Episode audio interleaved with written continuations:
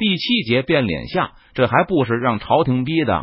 蒋国柱一声长叹，他知道顺治亲征的消息瞒不了多久，就把实情告诉了自己的标营指挥。听说皇帝即将前来南京，标营指挥也惊得说不出话来。作为蒋国柱的心腹，他对蒋国柱通邓一事当然也有所知晓，很明白这都是抄家灭族的大罪。要是皇帝抵达南京，定会让实情败露的可能性大大提高。蒋国柱又把几个心腹幕僚召来，一起商量此事。得知顺治在两个月内就要驾临南京后，几个幕僚也都产生了和蒋国柱一样的念头，就是立刻武力解决邓明。只要能够消灭邓明，那什么流言都不怕了。万一还有人想闹事，江宁巡抚也完全可以把这些行动解释为麻痹敌人的手段。个别激动的幕僚要求蒋国柱马上向邓明下战书，立刻开战。但标营指挥反复声称，武力解决邓明几乎是不可能的。一旦和邓明撕破脸，出城野战只可能比邓明迅速解决。现在江南陆营依托城防可以保卫南京，但其他府城都很可能不保。唯一能够阻止邓明进攻的，大概只是因为邓明舍不得牺牲他麾下的精锐甲兵。下战书后，我们立刻就要把所有的曹船都躲进水城，让所有府县关闭城门，放弃所有城外的土地，坚守城池，停止在长江上的通航，以防止我们的船只被邓明夺走。尽管面对了来自幕僚集团的极大压力，但标营指挥宁可被他们骂成懦夫，也不肯赞同开战。只有我们能够立刻发起进攻，开战才有好处。现在开战就要在放弃长江，然后再放弃大片土地，全力防守。这开战是图什么呢？虽然蒋国柱不知道“战术为战略服务”这句论断，但他现在已经陷入了这个两难局面中。战略上要求他立刻与邓明断交开战，但战术上他却没有任何开战的理由。或许皇帝会收回成命。标营指挥的坚持让幕僚们也渐渐失去了开战的决心。终于有一个幕僚把他的侥幸心理讲了出来：或许皇上不会真的亲征。这句话让蒋国柱立刻开战的决心变得更加动摇。是啊，要是皇帝最终也没有亲征，那撕毁协议开战又有何意？被邓明一通好打，说不定还要接受更屈辱的城下之盟。万一皇上本来改主意，不打算亲征了，见江南连番惨败，府县接二连三的丢失，结果坚持要发动亲征，那蒋国柱岂不是自己给自己招惹祸患？最后，蒋国柱决定暂观其变，在减少与邓明接触的同时，储蓄钱粮，积聚部队。如果皇帝不亲征就算了。如果皇帝亲征，那被迫与邓明开战时也底气足一些。既然要与邓明作战，那江宁露营的训练是不是需要加强？标营指挥在散会前又提出一个问题：是不是暂时改为五日一操，或者三日一操？蒋国柱面有难色，而一个不管钱粮的幕僚则生气的说道：“这个时候还偷什么懒？应该日夜不休的操练啊！日夜操练不敢想。”不过，若是巡抚大人同意，能每日操练，当然最好。标营指挥高兴的答道。但不等蒋国柱说话，其他的幕僚已经呵斥刚才那个发话的人，责备他不管钱粮就不要出来瞎嚷嚷。每次出营操练，都要给士兵发至少双份的口粮。如果士兵没有吃饱，军官可是不敢让他们上操场的，绝对能背后中箭。而且操练还需要打赏，不仅要给士兵。还要给各级军官，如果表现优异，没有得到赏赐，下次操练的意外事故就会显著增多。就是表现一般，也要适当给一些，不然意外还是会增多。最后一点，操练必然还会导致物资消耗，弓箭不必说，肯定还会爆损盔甲、武器，都需要拨款修理。哪怕是当靶子的稻草人也要银子，只要上面肯拨款，士兵能吃饱饭。下级军官能得到赏钱，高级军官和仓库管理都有外快，这自然是皆大欢喜的事。所以刚才标营指挥根本不敢奢望日夜操练，只要能每日一操 X，他就喜出望外了。不过要是不给钱，就让军队增加操练数目，那就等着哗变吧。而江宁库存早就因为多灾多难而空空如也，现在蒋国柱又要集结部队，储蓄粮草备战，不停操就不错了，还加什么操？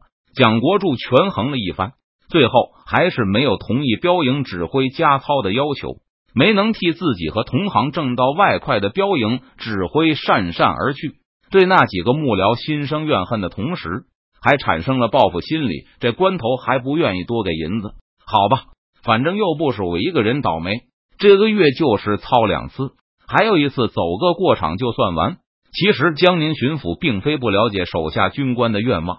但他实在也是有难处，这些军官不当家，不知道柴米贵。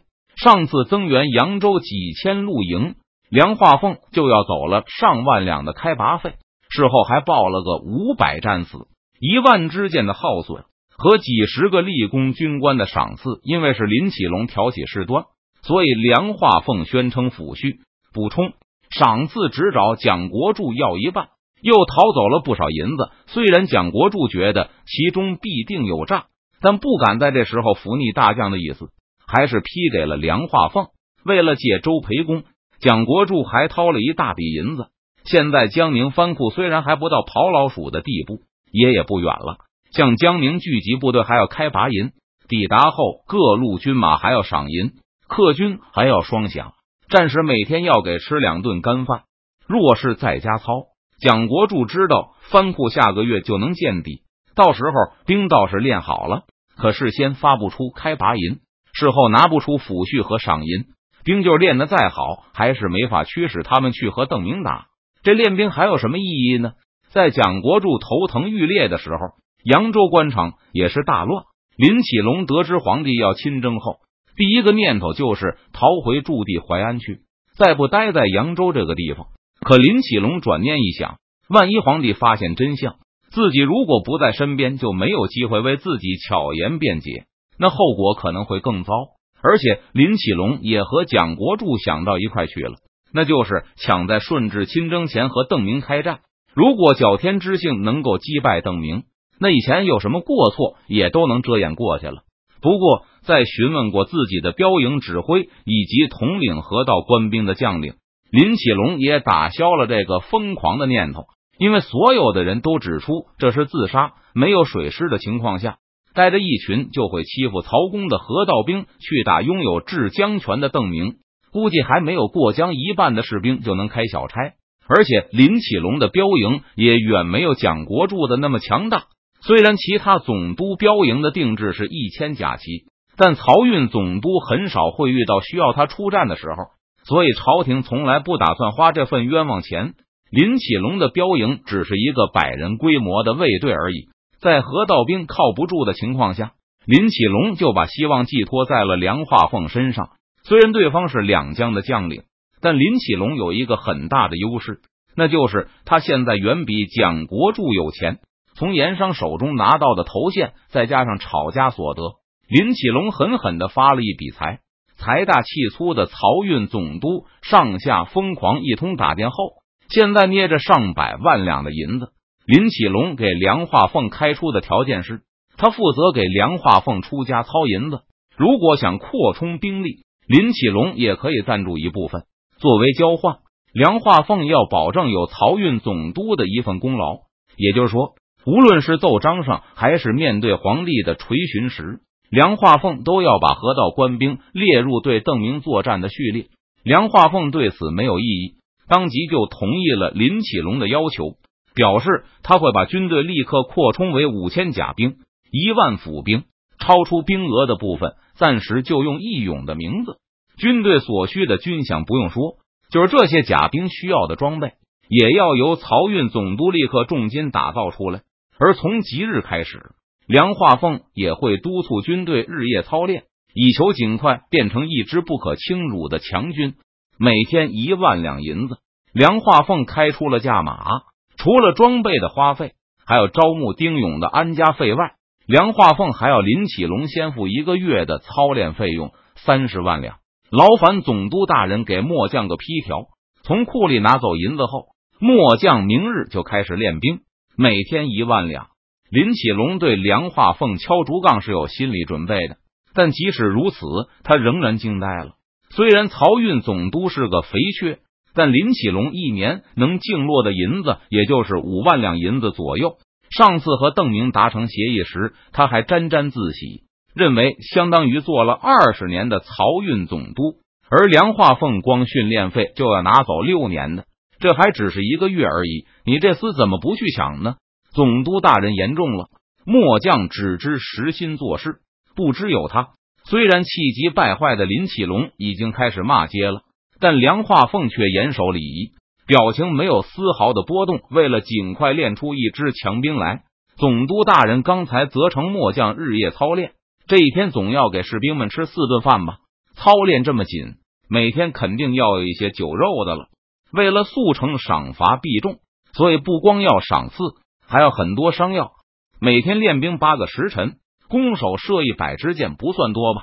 就是砍草人，每天八个时辰，刀也会钝呢。还有夜晚操练，这火把、松枝也都是银子啊。积少成多，最后林启龙打消了日夜操练的念头，改为一日一操。